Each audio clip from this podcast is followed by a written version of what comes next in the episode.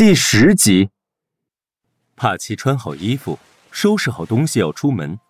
经过传送台的时候，突然听到“叮”的一声，一个银灰色金属东西出现在传送台上。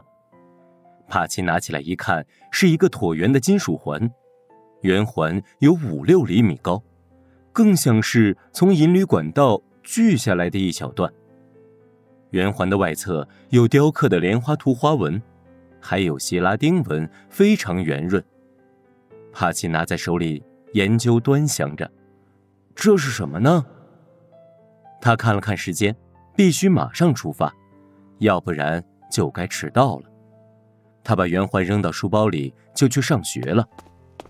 他学习成绩很好，非常认真的上了一天课，已经忘了金属圆环的存在。下课后。他害怕四大金刚再来骚扰，犹豫了一会儿，他决定去公园那边看看能不能翻墙到树林，然后穿过树林回家。帕奇在公园转了一会儿，找了个没人的地方，爬上了公园的铁栅栏。他蹬着栅栏间装饰的花纹，一点一点的下降，快到地面的时候，一脚踩空，摔倒在地上。帕奇站起来。见书包中的那个金属圆环滚了出来，他用手去捡，可就在他几乎要接触到金属环的瞬间，金属环居然穿过手指和手掌，戴在了他的手腕上。金属环在他的手腕上乱晃，他想把金属环摘下来，可是不管他怎么用力都摘不下来。他抡起胳膊狂甩，向后甩，向下甩，向外甩。他卯足劲儿挥舞着胳膊，却突然发现自己旁边有一棵碗口粗的树，眼看胳膊就要撞向大树了，却来不及收回来。他心里说了句：“完了，弄不好得骨折了。”他闭上眼睛，只听咔嚓一声，他以为自己骨折了，睁开眼睛却发现树被拦腰斩断了。帕奇不敢相信这是真的，这怎么可能？自己力气并不大呀，要不然这么多年就不会被欺凌了。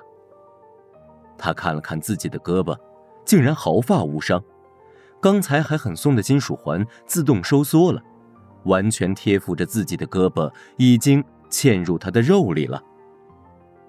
他看傻眼了，这些已经超出了他所能理解的范围。他闭上了眼睛，又用力挥着胳膊朝一棵树打去。他睁开眼，只见树乱颤了一会儿，叶子纷纷坠落。这次虽然树没倒，叶子却掉了不少。他看了下自己的胳膊，竟然还像什么也没发生过一样，只是金属环已经完全进入了自己的肉中，透过表皮依稀还可以看到金属环上的莲花图案。他发现，只要动胳膊上的肌肉，金属环便会跟着一起动。难道这就是传说中的法宝神器吗？我的命运真的要改变了吗？他又试了几下，右手腕把几棵树打得纷纷落叶，但是再没有出现过把树打断的情况。有意思，他看了看刚才斩断的树木，看来。这是真的，哈，哈哈哈哈哈！苍天有眼，看来早晨餐桌上的那句话是真的，一定是有神仙在帮助我。他高兴的跳了几下，背起书包就跑，一边跑一边用胳膊捶打着经过时碰到的树木。天上密集的云海逐渐散开，天地间暗淡的气氛很快蒸发的没了踪影，世界。变得晴朗豁亮，天空一片湛蓝，高远洁净，万里晴空，片片白云轻轻地飘着，像大海里浮动的白帆。有的白帆被镀上了金色的边，轮廓散发出万丈光芒。地面上，现代化建筑对面被河水隔开的草地和树林，像是薄的和厚的巨大的绿色锦缎。安静的树林中，一些鸟儿飞腾而起，近段被冲开了一条直线，摇摆的树木像冲锋艇推到一侧的水波，形成了一条轨迹。帕奇从树林里钻出来，朝向自己的福利房走去。快走到家的时候，房前房后四个人影又闪了出来。帕奇一看，又是四大金刚兄弟四人，扭头就向树林里跑。但没跑出几步，他突然停了下来，转身又往回走，与正要去追他的四个人差点迎面撞上。兄弟四人看他又走了回来，互相对望了一下。老大过来，一手掐住了帕奇的脖子，吼道：“你还敢回来！”其他三个人站在旁边看热闹。帕奇呼吸逐渐急促起来。他想起刚才在树林里，自己可以打倒一棵树，于是闭上眼睛，抡起胳膊，朝老大的肋骨打去。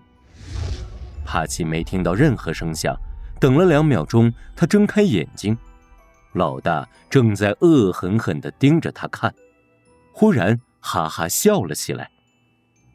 其他三兄弟跟着都笑了起来，其中一个喊道：“哎，你们看！”这个怪物的胳膊还挺白的，又细又白。哈哈哈！几个人同时笑了起来。帕奇又羞又臊，又怕又气，他朝着四兄弟中老大的肚子肋骨又打了几下，但是就像是给人挠痒痒一样。老二笑得直拍大腿，老三笑得蹲在了地上。帕奇闭上眼睛，深深吸了一口气。憋住，又吸了一口气，聚精会神，气运丹田。帕奇握起拳头，猛地用力向老大的肩膀打去。只听“咚”的一声，老大飞出去七八米远，胳膊几乎从身上掉下来，胸部的肌肉被撕开，血很快喷射了出来。其他三兄弟愣住了。老二醒过神后，举起铁棍子砸了过来。帕奇用右胳膊赶紧挡住，当，金属撞击的声音，铁棍子居然弯了。老三拿着把刀刺向帕奇，帕奇并没有躲闪，抡起右胳膊来打到老三的手臂上，呼的一声，老三转着圈儿飞出去几米远，摔倒在了地上。老二和老四一起朝着帕奇扑了过去，几个人扭打在一起。